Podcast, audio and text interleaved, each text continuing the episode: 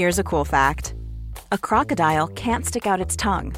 Another cool fact you can get short term health insurance for a month or just under a year in some states. United Healthcare short term insurance plans are designed for people who are between jobs, coming off their parents' plan, or turning a side hustle into a full time gig. Underwritten by Golden Rule Insurance Company, they offer flexible, budget friendly coverage with access to a nationwide network of doctors and hospitals. Get more cool facts about United Healthcare short term plans at uh1.com. Bonjour, je suis Agathe Le Caron. Bienvenue dans Ex, le podcast qui vous parle d'amour au travers d'histoires toujours extraordinaires.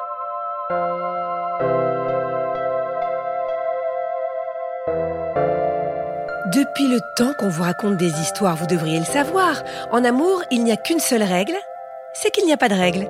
Si un jour on vous dit ne te précipite pas, tu es sûr que tu ne vas pas trop vite Rappelez-vous de l'histoire de Caroline.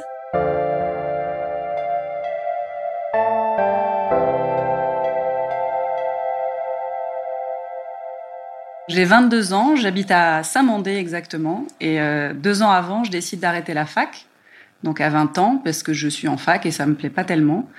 Et euh, je me dis, j'ai toujours euh, rêvé d'être danseuse, et je m'en suis jamais donné les moyens. Donc à 20 ans, j'arrête la fac, je commence à prendre des cours tous les jours au centre de danse du Marais. Et là, j'ai 22 ans, et je m'étais donné cette deadline en me disant, si j'ai pas un premier contrat, je reprendrai mes études. Et il se trouve que à 22 ans, je suis euh, engagée pour euh, faire l'ouverture et la clôture des JO d'Albertville avec Philippe Découfflé. Donc c'était c'était assez énorme. Et euh, en même temps, je voilà, je me pose un peu des questions sur sur ce parcours un petit peu chaotique depuis deux ans. Sentimentalement, je suis avec mon prof de danse qu'à l'âge de mon père, donc j'ai fait un bel Oedipe. Voilà, je crois plus en grand chose. Et il se trouve que quelqu'un que je connais vaguement euh, parce qu'il traînait au centre du Marais aussi me dit je pars avec des amis en, Guadeloupe est-ce que ça te dit de partir?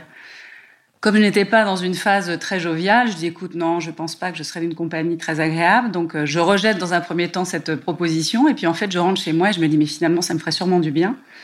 Et le hasard euh, des plannings de vol fait que qu'il n'y avait pas de place le jour de leur départ, ni le lendemain et donc je le rappelle en disant écoute il n'y a pas de place sauf demain, c'est-à-dire la veille de leur départ. Et là, il me dit, ne t'inquiète pas, j'organise tout, quelqu'un viendra t'accueillir à l'aéroport. Donc là, je prends l'avion, euh, je me retrouve effectivement à Pointe-à-Pitre avec une euh, jeune fille sympathique qui a donc mon nom sur une pancarte. Je pars un peu sur un coup de tête en me disant, bon, de toute façon, je verrai bien une semaine euh, aux Antilles. Je suis vraiment effectivement en pleine désillusion sentimentale en tout cas. Et puis je me pose effectivement des questions sur cette nouvelle avenir professionnel de danseuse qui commence tout juste. Donc je me retourne dans cette maison euh, toute seule. C'est particulier le bruit aux Antilles, il y a les crapauds. Et là je me dis mais qu'est-ce que je fais là quoi? Et là je prends une grande décision. C'est pas normal de plus croire en l'amour à 22 ans, c'est un peu tôt quand même. Donc je décide de faire balle neuve. J'écris une lettre de rupture euh, à mon prof de danse donc. Et en même temps, j'étais vaguement avec un comédien aussi. Et là, je me dis, bon, ça va pas non plus. Donc j'écris une deuxième lettre de rupture. Et le lendemain matin, cette fameuse euh, jeune fille vient me chercher comme euh, comme c'était convenu. Et je lui dis, écoute, est-ce qu'on peut passer par la poste? Donc je poste mes deux lettres de rupture. En fait, j'ai eu un choc sentimental, c'est-à-dire que j'ai eu une première belle grande histoire d'amour euh, très jeune, enfin très jeune de 15 à 18 ans. Et en fait, quand j'ai eu 19 ans, donc un an après qu'on soit séparés, on m'a annoncé que malheureusement, ce jeune homme était mort tragiquement euh, dans un accident de voiture. Donc effectivement, ça a été un, choc euh, émotionnel.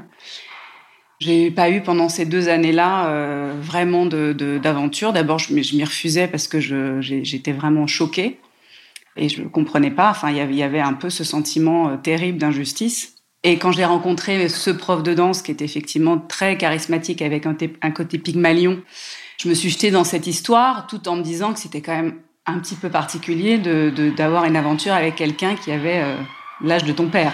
Et donc, quand j'arrive en Guadeloupe, je suis un peu dans cet état-là, en me disant, ça fait euh, deux ans que c'est un peu étrange avec euh, ce fameux prof de danse où il n'y a pas vraiment d'avenir, où je m'essaye vaguement à une autre histoire avec ce comédien, mais je me rends compte qu'il n'y a pas vraiment d'avenir non plus.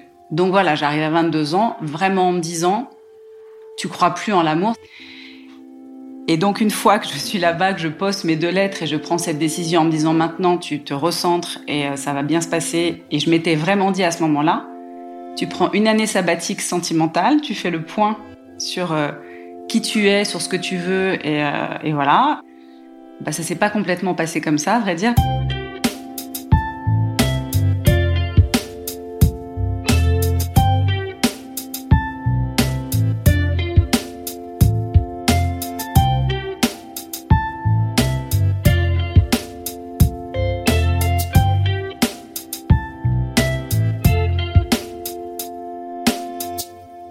Après la poste, là, elle me dit, écoute, euh, si ça te dit, Xavier, donc le fameux Xavier, c'était le fameux jeune homme qui était à l'initiative de ce voyage en Guadeloupe. Il n'arrive que ce soir, donc euh, si tu veux, je te propose de venir déjeuner à la maison. Donc là, on est à Gosier, à Pointe-à-Pitre. J'ai croisé un ami et euh, je lui ai demandé de venir déjeuner. Oui, avec plaisir, tout en me disant, franchement, j'ai qu'une envie, c'est de, de, me terrer, de parler pas à grand monde. Mais bon, je fais bonne figure, j'y vais. Et effectivement, il y avait ce fameux Philippe qui était donc un ami, et le fameux Philippe avait croisé un autre ami à lui, Sidney Gavinier, pour ne pas le nommer. Et donc, je me retrouve à ce déjeuner avec cette jeune fille, Philippe, Sidney Gavinier, et donc moi. Et là, je, je regarde ce jeune homme, qui donc lui avait 23 ans, qui était là dans le cadre d'une préparation de course autour du monde. En fait, il avait euh, quitté l'équipe olympique de Tornado il avait entamé une préparation pour euh, faire son premier tour du monde sur le bateau La Poste. Et il s'entraînait aux Antilles, comme ça se passe souvent euh, en hiver, parce qu'à l'heure où on se parle, on est en janvier 92. Donc j'avais pris, hein, on se souvient, cette décision euh, très très solennelle de prendre une année sabbatique sentimentale. Et donc deux heures après cette décision, je me retrouve avec ce jeune homme que je trouve extrêmement beau et charismatique. Alors déjà, j'ai été impressionnée par, euh, ça paraît bête, hein, par ses cuisses parce qu'il était en short. Et comme c'est quelqu'un euh, qui, bah, qui avait fait beaucoup de tornado, c'est un bateau euh, très sportif, du coup, il était, je le trouvais très musclé, très beau, très gentil. Enfin voilà, il cochait beaucoup, beaucoup, beaucoup de cases. Et là, je me suis retrouvée un peu à, le regarder en penchant la tête et je me dis, mais non, mais enfin, ça n'a pas de sens. Mais on passe un déjeuner très agréable. Et après le déjeuner, cette fameuse jeune fille, nous dit bah, Sydney doit aller convoyer un bateau, il doit partir euh, du sud de l'île, si tu veux. Allons-y ensemble, comme ça on accompagne Sydney et tu verras un peu l'île. Mais bien sûr, avec plaisir. Donc on se retrouve dans cette voiture où Sydney conduit. Moi, je suis derrière lui euh, sur la banquette arrière, mes côtés conducteurs, donc je suis vraiment derrière lui. Et il y a donc cette fameuse jeune fille euh, devant, Philippe qui est, qui est derrière. Et là, on commence à rouler et je sens très étrange, hein, une espèce de tension, en tout cas d'attraction déjà dans cette voiture alors qu'on n'est même pas côte-côte. On arrive dans ce fameux port euh, de sud de l'île. Il sent euh, aussi euh, qu'il se passe quelque chose et donc il me dit, mais si tu veux, tu peux venir avec moi convoyer le bateau, comme ça tu verras l'île par la mer et ça peut être très beau. Et je suis au désespoir parce que je lui dis, écoute, non, je ne peux malheureusement pas, puisque le fameux garçon qui a organisé, entre guillemets, ce voyage arrive ce soir, donc euh, ça ne se fait pas de ne pas être là pour, pour les accueillir. À ce moment-là, on n'arrive pas à se quitter, quoi. C'est un truc, oui, c'est chimique, quoi. à ce moment-là, ça fait comme dans les films où on a l'impression qu'il n'y a plus que nous deux et que le temps se, se suspend. C'est très, très fort comme, comme sensation. Et euh, donc, s'il n'est pas, Là, je remonte dans la voiture un peu la mort dans l'âme, évidemment, en me disant, bah aussi bien, je ne reverrai plus jamais ce garçon. Alors que je sens que quand même, au-delà d'une attraction physique, il s'est passé quelque chose, en tout cas d'inédit pour moi. Euh, je n'avais jamais ressenti quelque chose d'aussi fort et soudain. Ce même soir, je vais donc accueillir les, ce fameux Xavier et sa bande de copains et le hasard, une fois encore de la vie, j'en sais rien, l'alignement des planètes fait que je le dis. Oh, c'est drôle, j'ai rencontré un, un garçon euh, super qui fait du bateau. Il est là pour euh, préparer un, un tour du monde. Il s'appelle Sidney Gavinier. Et ce fameux Xavier me dit Ah, mais je connais Sidney Gavinier. Quelle est la probabilité pour qu'un garçon que moi-même je connais à peine, qui s'appelle Xavier, qui est pas du tout dans le milieu de la voile, qui viennent Paris, connaissent un Sidney Gavinier qui est là aux Antilles pour préparer un tour du monde. Et à ce moment-là, c'est vrai que c'est terrible parce que je suis, je me dis, je ne reverrai plus jamais de garçon, même si ce, même si ce Xavier connaît Sidney. On ne peut pas échanger les 06 parce qu'il n'y a pas de portable en 92. Du coup, je sais juste qu'il est sur le bateau La Poste, qui est dans la marina de Gosier à Pointe-à-Pitre. Voilà, c'est la seule euh, indication que je peux avoir. Nous, on va à l'hôtel, etc. Donc chacun dans sa chambre. Hein. Et le lendemain, Xavier euh, me dit, j'ai eu Philippe au téléphone, donc le fameux Philippe euh, qui avait ramené Sydney au, déjeuner. On se voit ce soir pour l'apéro à Gosier. Donc là, évidemment, ça va très très vite dans ma tête. je me prépare en, trois minutes chrono euh, au moment de l'apéro. Je dis, ah, on y va, on y va, on y va, on y va. Et là, d'un coup, je me dis, il y a une possibilité pour que ce fameux ciné soit là. Donc effectivement, je suis, je suis en surexcitation euh, intense. Et on arrive à Gosier, on est en terrasse, et là, je vois effectivement Philippe, et surtout, je vois Sidney. Et là, j'y vais, mais tout droit, en fait. Je vais vers lui. Je m'assois à côté de lui, on commence à parler, et comme si je le connaissais depuis toujours, et je lui déballe euh, toute ma vie, je lui dis que j'étais avec mon prof de danse, que, enfin voilà, il n'y a pas de barrière, tout est, tout est naturel, tout est fluide. Et lui, c'est pareil. En fait, même si on était une dizaine à table, il n'y a, que, il a que nous qui existons. On n'est pas du tout dans le partage, hein, on est vraiment euh, concentrés et centrés l'un sur l'autre. Et, là, Ciné nous dit, eh ben, si vous voulez, on peut aller euh, dans un quartier de Pointe-à-Pitre. Alors, pour la petite info, euh, c'est un quartier qui s'appelle Carénage et c'est quand même un quartier assez mal famé. Mais il y avait des bars un peu typiques avec des avec de la musique un peu typique, etc. Et donc je me retrouve dans ce bar à Carénage. L'atmosphère était très particulière. C'est vraiment une petite pièce euh, sans fenêtre, sans porte, avec juste un frigo qui sert de bar. Et là, il y a un, groupe et, ça danse un peu le zouk. Les Antillais sont pas farouches, donc il y a un Antillais qui commence à me m'attraper par la main et à vouloir danser avec moi. Il regarde Siné, il lui dit c'est ta femme? Et Siné dit oui oui c'est ma femme. Donc c'était peut-être un, signe déjà. Et là je me dis bon je suis pas du genre à sauter sur les garçons, mais oui il se passe quand même quelque chose d'assez fort. Donc je dis bah, je vais je vais boire un peu pour me donner du courage. Et là, j'ai bu un petit punch. Voilà, la boisson locale. Donc effectivement, j'étais un petit peu saoule, en tout cas suffisamment euh, désinhibée pour commencer à danser avec Sydney. Et là, on s'est retrouvés dans une boîte. Pour le coup, on a fini la soirée tous dans une boîte de zouk. On a dû danser deux heures, mais si je dis deux heures, on a dû danser deux heures non-stop à ne pas pouvoir euh, se séparer l'un de l'autre. J'ai fini dans le bateau La Poste. Effectivement, j'avais dû boire euh, trois petits pour vraiment me donner du courage. Et on a un souvenir assez mémorable de cette nuit-là avec, euh, avec Sydney. C'était très fort, c'était intense, tout en moi me disant, mais je, suis quand même dans un bateau avec un garçon que j'ai rencontré. Euh. Mais en fait, ça me paraissait être une évidence. Il n'y avait pas de, euh, oh là là, qu'est-ce que je fais, oh là là, c'est dangereux. Pas du tout. À l'instant T, c'était une évidence. Et on s'est plus quitté en fait pendant les, bah, huit jours qui me restaient. Donc j'ai annoncé aux autres là que je ne, je resterai pas avec eux. J'ai quitté le groupe. À ce moment-là, je m'installe avec Sidney. Pas dans le bateau parce que c'était un bateau de course, hein, donc euh, pas dans le bateau. Il a un, copain qui lui prête une chambre dans une maison, etc. Il se trouve que Sidney, à ce moment-là, il est en break, donc ça tombe bien.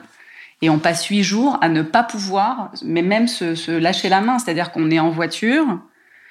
Au moment de s'arrêter pour descendre, il y a, y a quand même une hésitation de se dire, il va falloir qu'on se lâche la main pour descendre de voiture et pour pouvoir mieux se retrouver. Donc c'est quelque chose de bah, d'incroyable. C'est une, attraction euh, plus forte que tout en fait.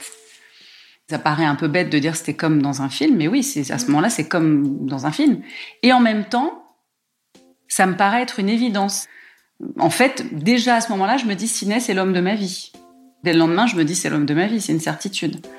Parce que c'était quelque chose de tellement évident et de tellement puissant à ce moment-là, j'ai 22 ans, donc on a compris un peu désillusionné, je suis anti-mariage. Alors c'est quelque chose où je me disais, mais euh, mariage égale divorce, égale emmerdement, donc autant, autant s'épargner un peu tout ça.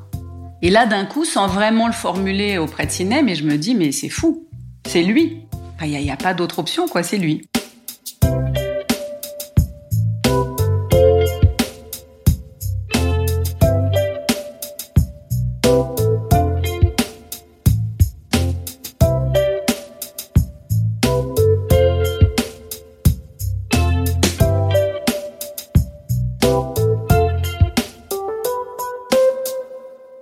Le petit drame quand même de l'histoire, parce qu'il en faut bien, il faut que je rentre. Parce que, eh ben justement, j'ai eu mon premier contrat de danseuse et je suis attendue euh, à Albertville pour euh, faire la fameuse ouverture des JO euh, de découflé.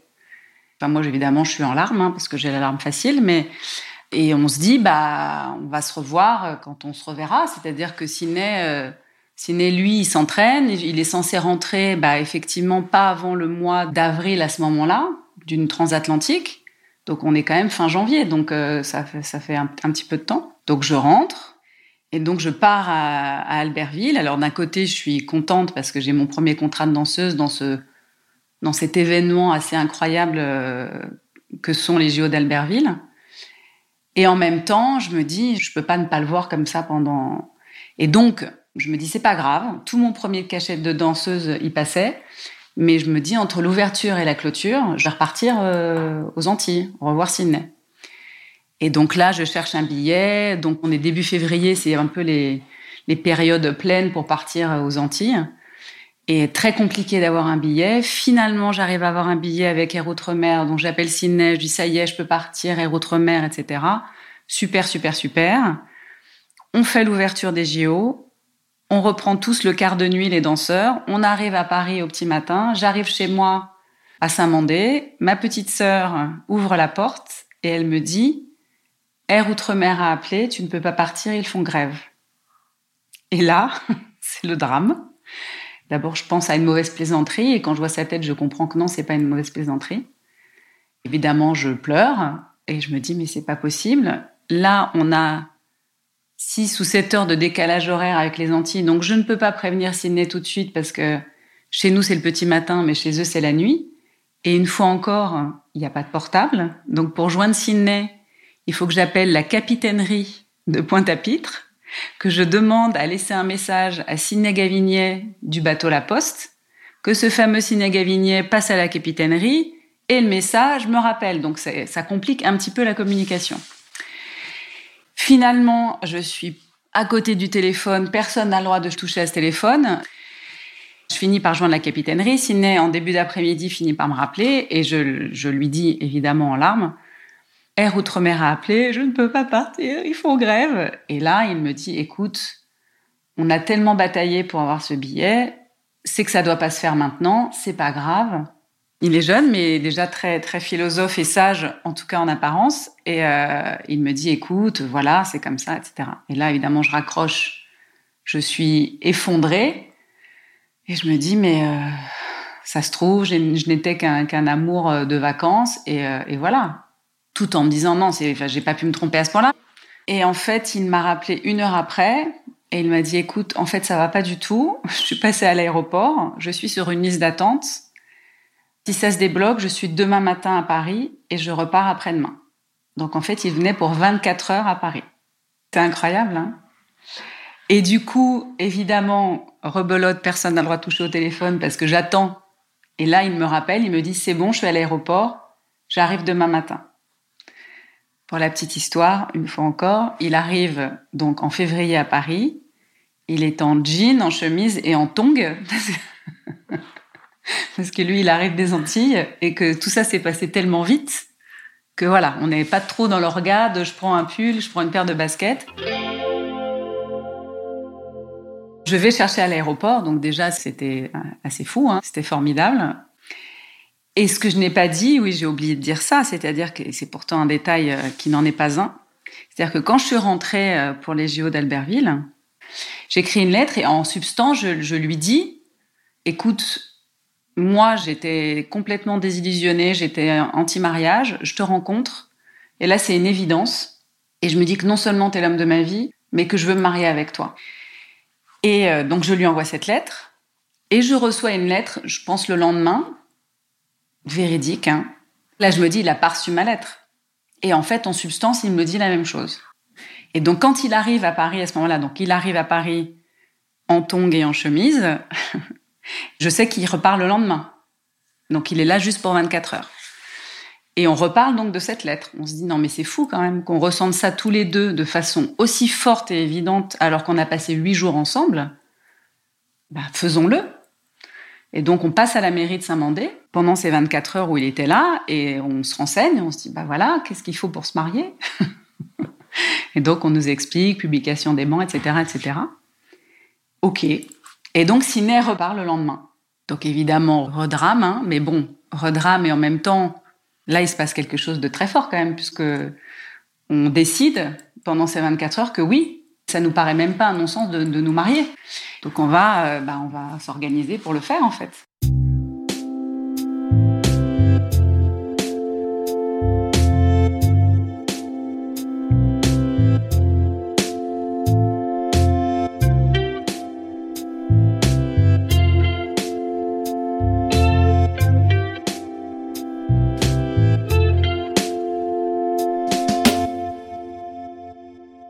Alors déjà, quand je suis rentrée de, Guadeloupe, j'ai dit à, mes parents, j'ai dit voilà, j'ai rencontré un garçon, il s'appelle Sinet. De toute façon, elle, a vu ma tête quand je suis arrivée de l'aéroport. Elle a dit bon bah là, il s'est passé quelque chose. Parce que dans ces cas-là, on est un peu, euh, on a un peu un sourire béat euh, collé aux lèvres en permanence. Mais moi, j'ai toujours été euh, quelqu'un de très raisonnable. J'ai jamais fait de bêtises. J'ai toujours été celle qui assurait, etc. Donc, mes parents ne se sont pas dit elle est en train de péter les plombs. Et puis je devais annoncer ça avec une telle euh, certitude et calme. Et d'ailleurs, je me suis dit à ce moment-là, parce que l'approbation de ma mère, c'était plus important que tout, mais là, pour la première fois, je me suis dit, cette décision n'appartient qu'à moi. J'avais 22 ans, j'étais majeure, même si je n'avais pas de travail à part ce premier contrat de danseuse. Je me dis, cette décision n'appartient qu'à moi. Et je me suis même dit, et peu importe ce qu'en pense ma mère. Et donc, c'était même pas une folie, en fait. C'est pas parce qu'on passe des années ensemble que c'est un gage de réussite. Et Sidney, quand il en parle, il dit, toi, t'arrives à ce moment-là et t'es un, un cadeau du ciel. Lui, il est très croyant. Et, moi, euh, beaucoup moins. Mais en tout cas, c'était, je peux pas dire mieux, c'était une évidence.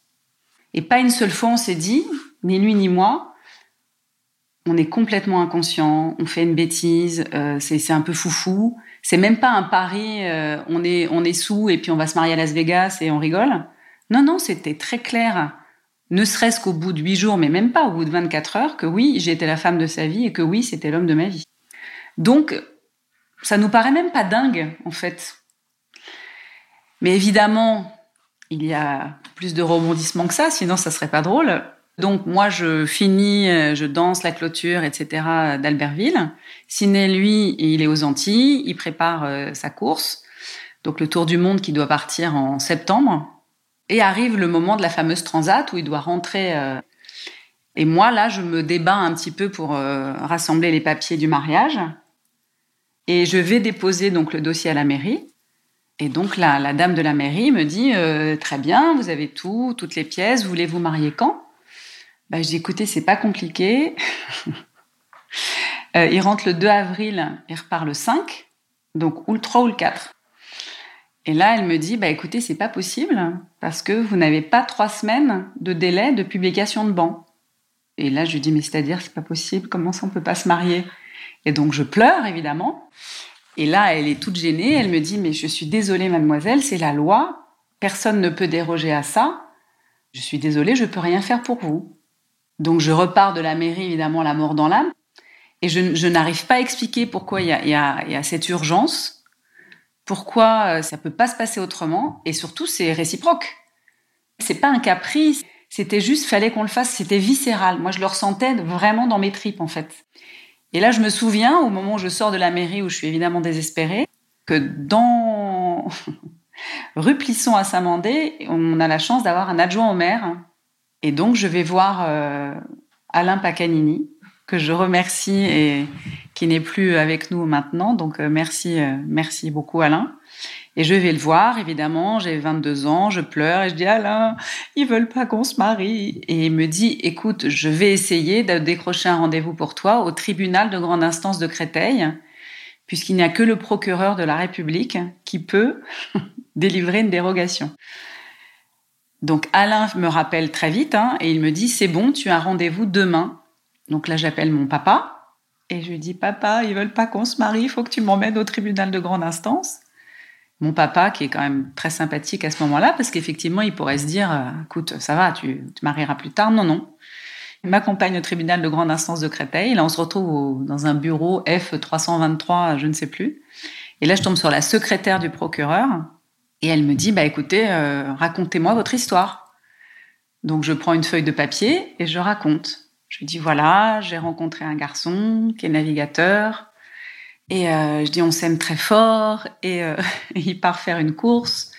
Et, et on veut se marier avant qu'il parte. Et voilà. Et donc j'écris tout ça, elle part avec la lettre et elle revient euh, peut-être une demi-heure après avec, euh, avec un papier officiel, une dérogation du procureur de la République en disant on ne veut plus entendre parler de vous, hein, pas de divorce. Je dis non mais madame, je vous jure, merci madame. Et donc je suis repartie avec ma dérogation du procureur de la République et donc euh, j'ai appelé Sydney, je lui ai dit écoute, c'est bon, on peut se marier le 4 avril. Et du coup, là, on s'était dit, OK, qu'est-ce qu'on fait? Qui on invite? Qui on n'invite pas? Qui, Enfin voilà. Je connais pas la famille de Ciné. Pour moi, c'était, oui, évidemment, c'est sur le papier, euh, moi danseuse, lui navigateur qui prépare un tour du monde. On se dit pas, euh, on va, on va aller s'installer tout de suite et on va avoir une vie euh, tranquille, etc. Mais en fait, je me pose même pas la question. Comme c'est viscéral et c'est là et c'est plus fort que tout, j'ai pas du tout extrapolé sur ce que notre vie pourrait ressembler, euh, pas du tout. Avec mon père, on dit bah tiens, euh, qu'est-ce que tu veux? Bah je sais pas, j'aime bien manger thaï, donc allons dans un thaï. Donc avec mon père, on est allé euh, manger dans un thaï à Nation et on a dit ah oui c'est chouette, donc on a choisi le menu. Et puis d'un coup, bah qui on invite? Bah pas grand monde, ok, mes parents, mes sœurs, quelques amis. Donc le 3, on va quand même faire vaguement lui acheter une veste de costume, euh, une chemise, une cravate. Là, il a des chaussures. J'avais une robe noire, euh, donc c'était pas. Donc j'ai cousu des marguerites euh, en tissu comme ça. J'avais un énorme bouquet de marguerites. Donc c'était aussi simple que ça. D'ailleurs, je suis arrivée à la mairie, j'ai vu que la dame, elle, cherchait un peu la mariée. Je dis, c'est moi. la mariée était en noir. Et là, on se retrouve donc dans cette salle de mairie de Saint-Mandé. C'est Alain Pacanini qui nous marie. C'était la moindre des choses. C'était effectivement extrêmement émouvant. Sidney, au moment de sortir le oui, il, s'est un peu étranglé. Donc Alain lui a dit euh, Vous êtes sûr de, de vouloir? Il a dit Oui, oui, oui, oui. Et on est allé manger au restaurant Thaï. Et il est parti le lendemain. Le jour du mariage, on s'est dit Ah, aujourd'hui, c'est le quatorzième jour qu'on passe ensemble. Mais voilà, une fois encore, ça nous semblait pas du tout une absurdité ou une folie ou que sais-je. C'était, c'était une évidence, quoi. Il s'en va le 5 avril. Donc effectivement, là, je suis un peu sur, le quai, euh, gare de Lyon, parce que je sais pas où il allait. Enfin bref. C'est un peu comme dans les films. Hein. Je cours un peu sur le quai en pleurant. Euh.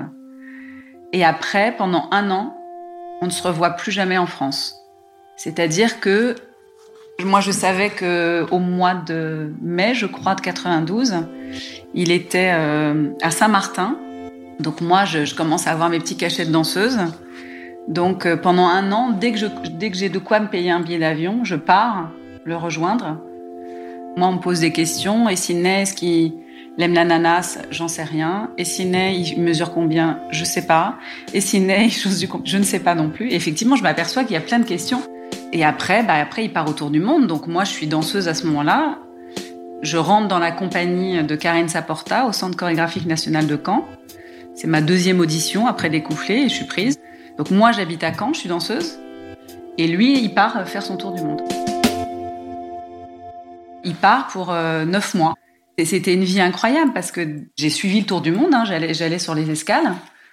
Ça, ça dure le neuf mois où moi je rentre parce que je suis dans le centre chorégraphique national de Caen, lui, enfin bref, on est comme ça. Et puis après la fin du Tour du Monde, Sidney, à ce moment-là, il est, il est engagé pour faire euh, l'America's Cup à San Diego. Et moi, je, je, dois partir faire une création franco-norvégienne avec la compagnie Karine Saporta. Et là, je décide de quitter la compagnie en me disant, ça fait déjà neuf mois que, enfin, on s'est pas vu du tout, euh, etc. Je vais, je vais partir avec Sidney à San Diego on, part à San Diego pendant s'installer là pour le coup pendant cinq mois à San Diego où lui donc il s'entraîne pour faire l'America's Cup et moi je fais du babysitting pour me faire un peu de sous. On a un appartement, on est logé euh, comme tous les autres euh, coureurs. Et donc là oui pour la première fois, plus d'un an après, on a une vie de couple un peu plus normale où effectivement, je partage un peu un quotidien avec mon mari qui, lui, la journée, lui, travaille sur son bateau. C'était une expérience euh, incroyable hein, d'être à San Diego comme ça pendant cinq mois. Et là, quand on rentre de San Diego, eh ben enfin, on devient plus plus normaux. Je suis dans une nouvelle compagnie de danse à Montpellier. L'équipe dans laquelle il était, de Marc Pajot, était basée à Sète. Et on achète un, un studio à Montpellier on a une vie à peu près normale, où euh, tous les soirs, il rentre à la maison.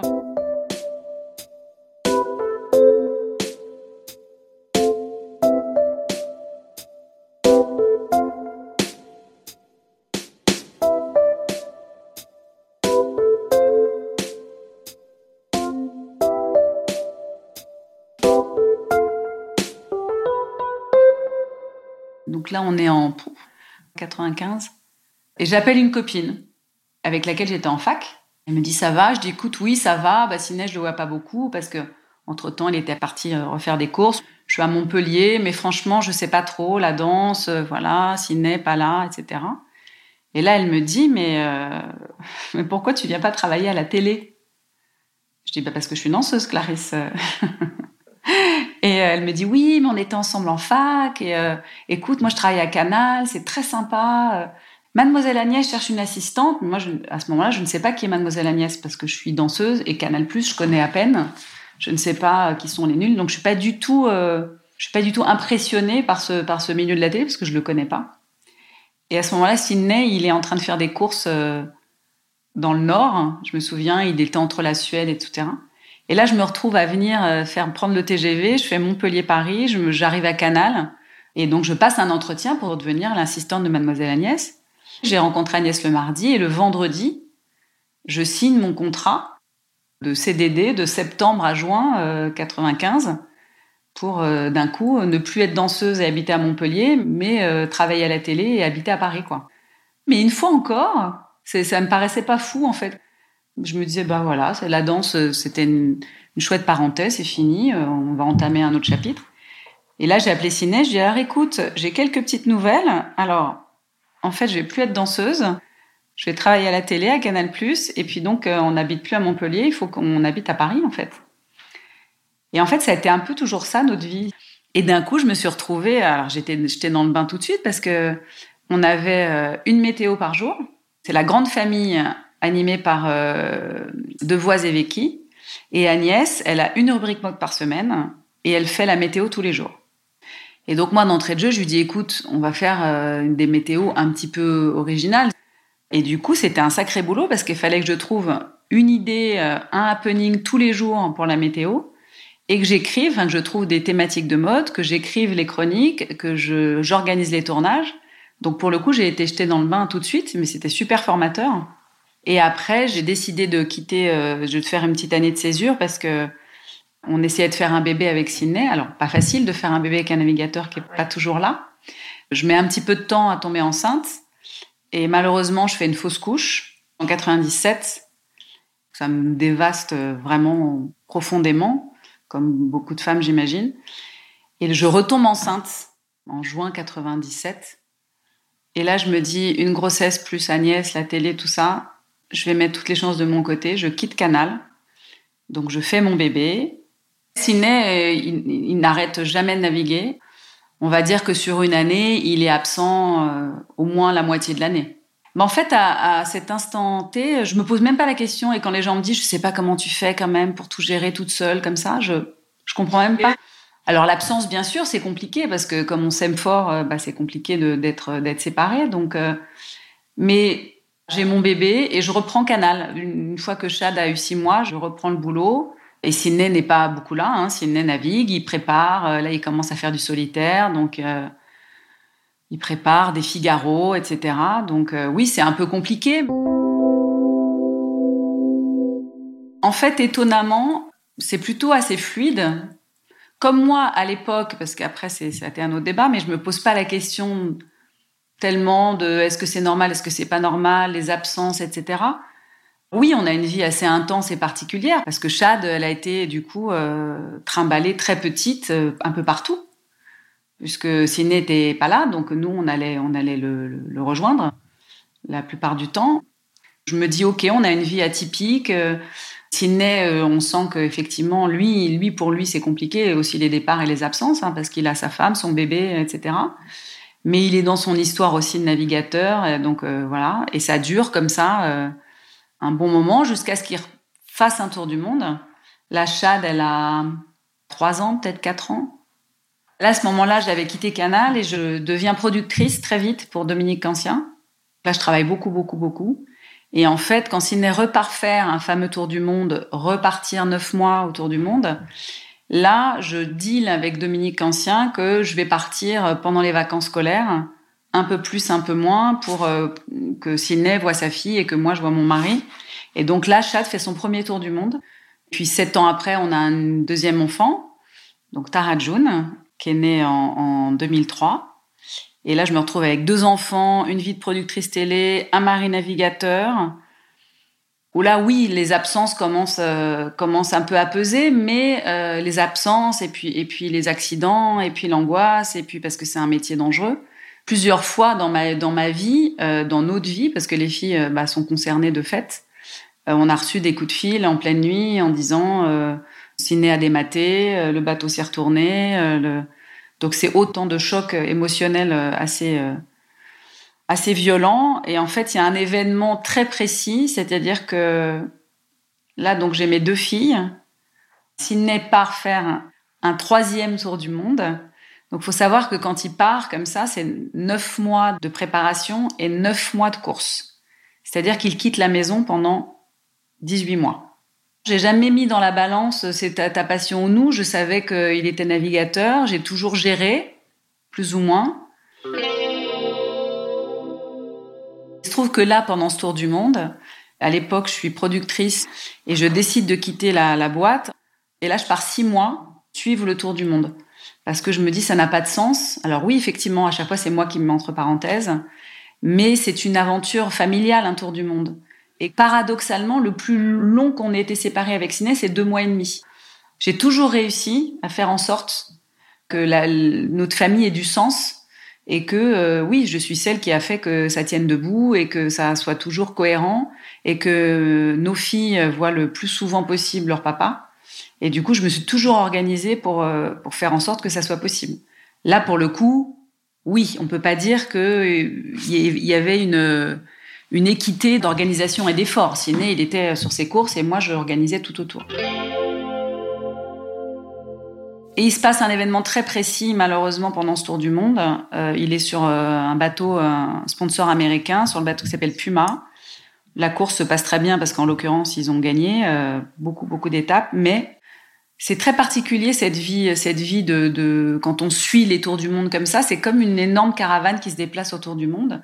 Il y a même une école de la Ocean Race, donc toutes les femmes, les enfants de plein de nationalités différentes, on se retrouve toutes là à attendre les bateaux. Euh, euh, il y a l'école avec les enfants pendant les escales, etc. Donc on crée des liens. Et là, le tour du monde se finit. On est sur la fin, donc on a déjà passé six mois ensemble, hein, toutes. Et il y a un équipier euh, qui tombe et qui meurt en, mer. Et là, d'un coup, c'est devenu très concret pour moi. Il se trouve qu'en plus, il avait une petite fille de deux ans que les filles adoraient et que sa femme était enceinte. Là, j'en parle, j'ai des frissons. Ça a été un, vrai choc et un vrai drame, évidemment, pour cette famille dont on était très proche. Et là, d'un coup, c'est devenu très concret. Je me suis dit, OK. Donc, les départs, à partir de ce moment-là, n'avaient plus du tout la même saveur. Plus du tout. C'est-à-dire que chaque départ, je me disais, c'est potentiellement la dernière fois que mes filles voient leur papa, quoi. Et que moi, je vois mon mari. C'était euh, très particulier. Et donc, à partir de ce moment-là, effectivement, ça a pris une autre tournure. À partir de ce moment-là, chaque départ, moi, je ne peux pas aller sur un bateau parce qu'il faut savoir qu'à chaque fois qu'il y a un départ, il y a des bateaux qui suivent, euh, etc., avec les familles, avec les sponsors, avec bref. Et moi, à partir de ce moment-là, je j'y arrive plus. Donc, je suis là au départ et euh, et après, généralement, quand le bateau part, je vais dans une salle de sport et je je me mets à faire euh, du spinning ou des trucs comme ça pour, euh, pour éviter de penser à ça. Et effectivement, là, pour la première fois, je commence à dire à Sydney, c'est dur, c'est compliqué, les absences, le danger, la peur. Euh. Mais les filles, elles s'élèvent avec ça. Donc, Bien sûr que c'est compliqué pour elles par moment, leur papa leur manque, etc. Mais on va dire que l'absence est devenue un autre membre de notre famille, quoi. Donc moi, je m'efforce pendant toutes ces années de faire vivre Sydney au quotidien, de quand elles sont petites, quand il est autour du monde, il y a un globe terrestre euh, avant qu'elles dorment. Ah bah est papa On regarde sur le globe, ok. On, on ferme les yeux, on pense à lui très fort, on lui envoie plein de pensées. Alors après, ça, n'a pas toujours été. Et moi, je me souviens d'une anecdote où une fois, euh, était rentrée dans la nuit et Chad était petite. Elle avait l'habitude le matin de venir me voir dans la chambre et elle regarde son père. Elle voit qu'il est là et puis elle lui dit euh, ah bah non c'est pas ta place c'est la mienne. Puis elle le regarde très gentiment. Elle lui dit tu sais il y a plus de place pour toi ici. Donc voilà donc il a toujours fallu être assez vigilant avec ça. Alors après c'est une vie d'une richesse et d'une intensité incroyable. Et puis après, c'est cette première mésaventure qui, n'est pas des moindres, hein, la disparition de, de cet équipier qui a été un choc émotionnel pour tout le monde. Quatre ans après, euh, Sydney refait un tour, parce que c'est tous les quatre ans, refait un tour du monde. Et là, cette fois-ci, je décide de déscolariser les filles et de dire, OK, on vit l'aventure tous ensemble. Et là, on part un an autour du monde. Donc à ce moment-là, Chad, elle est en sixième. Tara June euh, est en maternelle euh, grande section. Et là, j'apprends ce que c'est que de faire l'école à ses enfants. Hein. elles sont inscrites au CNED. J'ai appris euh, à lire et à écrire à Tara June, qui a sauté une classe en rentrant, puisque elle est rentrée au CP, elle savait lire et écrire. C'était gratifiant, mais ça a été costaud cette année-là. Mais en même temps, pas de regret, si c'était à refaire, c'était tellement incroyable. Ça se passe de façon assez fluide. Mais moi, j'ai compris à un moment très précis que je n'y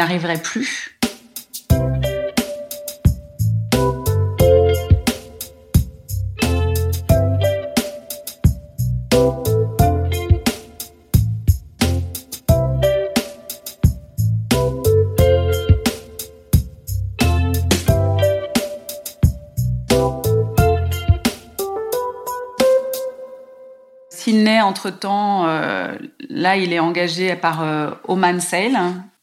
Il navigue euh, pour le sultanat d'Oman où il, forme des Omanais à la course.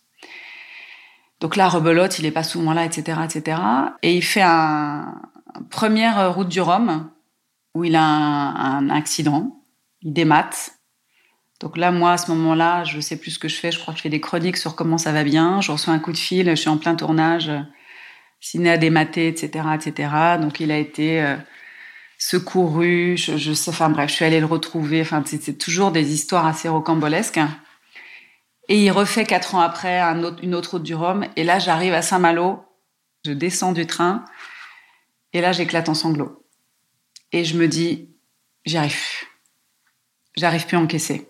Les absences, le danger, j'y arrive plus. Mais c'est compliqué parce que j'y arrive plus, mais qu'est-ce qu'on en fait de ça Dire à son mari, j'y arrive plus, donc t'arrêtes. Lui, il a, il fait que ça depuis, depuis, il a commencé à naviguer sur le lac d'Annecy, il avait, il avait 14 ans, quoi. Donc cette route du Rhum, elle a été, euh, elle a été assez violente à vivre.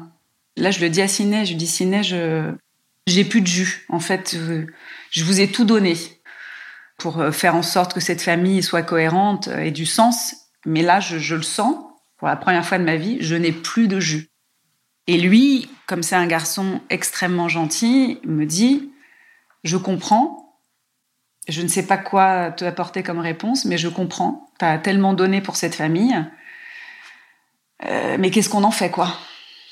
Et en fait, effectivement, ça ne s'est pas soldé tout de suite, puisque quatre ans après, il refait une route du Rhum, où un an avant, il m'avait dit J'arrête de naviguer. Mais bon, quand tu as été navigateur toute ta vie, qu'est-ce que tu fais pour te renouveler? Donc pas simple. Donc là, on a une année un petit peu, euh, un petit peu compliquée. Euh. Alors il continue à naviguer, mais en, se disant qu'est-ce que je vais faire de mon avenir. Et là, il m'annonce euh, entre deux couloirs. Ah, au fait, je t'ai pas dit, je vais faire la route du Rhum. Ah non, tu m'as pas dit. Donc celle-là, elle a été un peu violente parce qu'effectivement, moi, trois ou quatre ans avant, je lui avais dit, écoute, j'y arrive plus. Et puis il se trouve que quatre ans après, on prend les mêmes, on recommence.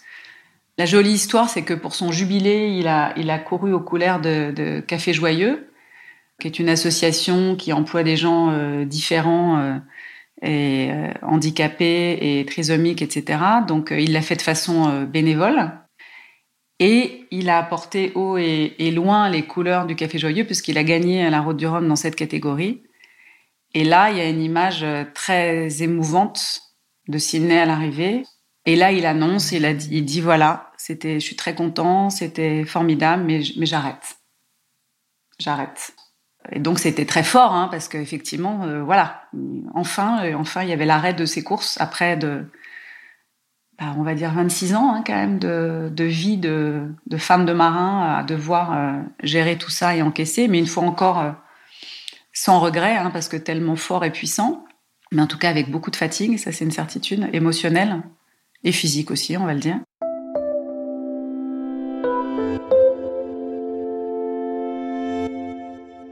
C'était il y a bah, il y a quatre ans. Franchement, il a été très courageux, même si les trois années passées n'ont pas été simples.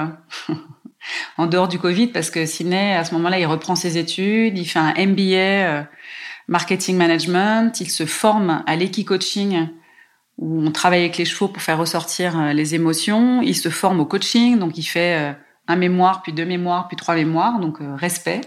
Après avoir un étudiant de 48 ans à la maison, c'est pas ce qu'il y a de plus simple. Comme on a une vie un peu particulière, euh, euh, les filles sont parties aussitôt. Euh, Tara June est partie à 12 ans faire sport études d'équitation dans le Finistère. Chad est parti faire ses études ailleurs à 17 ans. Bref, il y a il y a six ans de ça, on s'est dit il faut qu'on on ait un camp de base et on a acheté une, une très jolie maison, la maison du bonheur en Bretagne. Et maintenant, Sidney, lui, il est là-bas à plein temps. Bah, il est à la fois euh, euh, coach pour des coureurs, des navigateurs. Donc, il les prépare mentalement, il leur fait des programmes, etc. Il est coach de vie pour des gens qui, qui viennent le voir pour trouver un peu une raison d'être. Il fait des conférences, il fait de l'équi-coaching. Même si moi, je, suis basée à Paris parce que je travaille toujours en télé, Sydney, il est, il est en Bretagne et on se voit effectivement beaucoup plus régulièrement. Et en tout cas, les filles, elles sont vaccinées, je pense, euh, des voyages en tout cas l'aînée euh, qui aspire à une vie beaucoup plus sédentaire et euh, même si elle dit que c'est voilà ça a été une expérience incroyable mais quand même elle euh, elle elle veut une vie sédentaire avec un mari qu'elle a tous les jours. Maintenant on est quasiment tous en Bretagne. Il y a que moi qui fais des allers-retours comme ça. Je pense pas qu'il y ait de schéma idéal de couple. En tout cas, nous, ça a toujours été notre mode de fonctionnement que d'être pas les uns sur les autres 24 sur 24.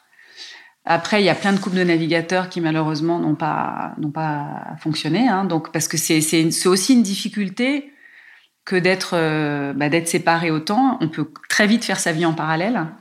Et je pense que là, pour le coup, euh, j'y suis pour euh, pour beaucoup de choses. C'est-à-dire qu'effectivement, j'ai toujours fait en sorte que cette famille soit solide et que les bases soient soient soient saines.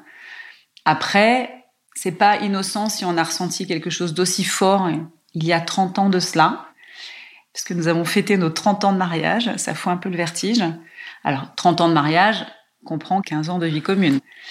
Mais en tout cas, 30 ans de mariage, et tout ça, on, se l'est redit euh, le jour de notre anniversaire des 30 ans, on se l'est dit, bah, c'était donc, oui, une vraie évidence quand on s'est rencontrés en 92 en se disant, t'es l'homme de ma vie et je suis la femme de ta vie.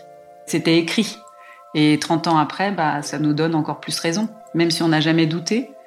Et malgré toute cette vie particulière et ces mésaventures, euh, accidents, dangers, etc., absence, euh, je n'ai jamais, jamais, jamais douté sur le fait que Sidney est l'homme de ma vie. Jamais.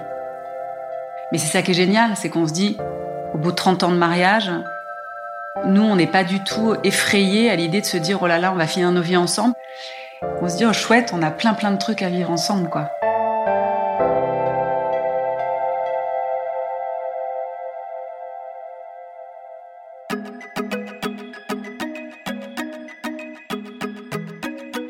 Merci à Clémentine Delagrange qui a réalisé cet épisode, à Isabelle Field qui l'a monté et à Alexandre Ferreira qui l'a mis en musique. Si vous l'avez aimé, surtout n'oubliez pas, mettez-nous des étoiles et des commentaires. Merci beaucoup.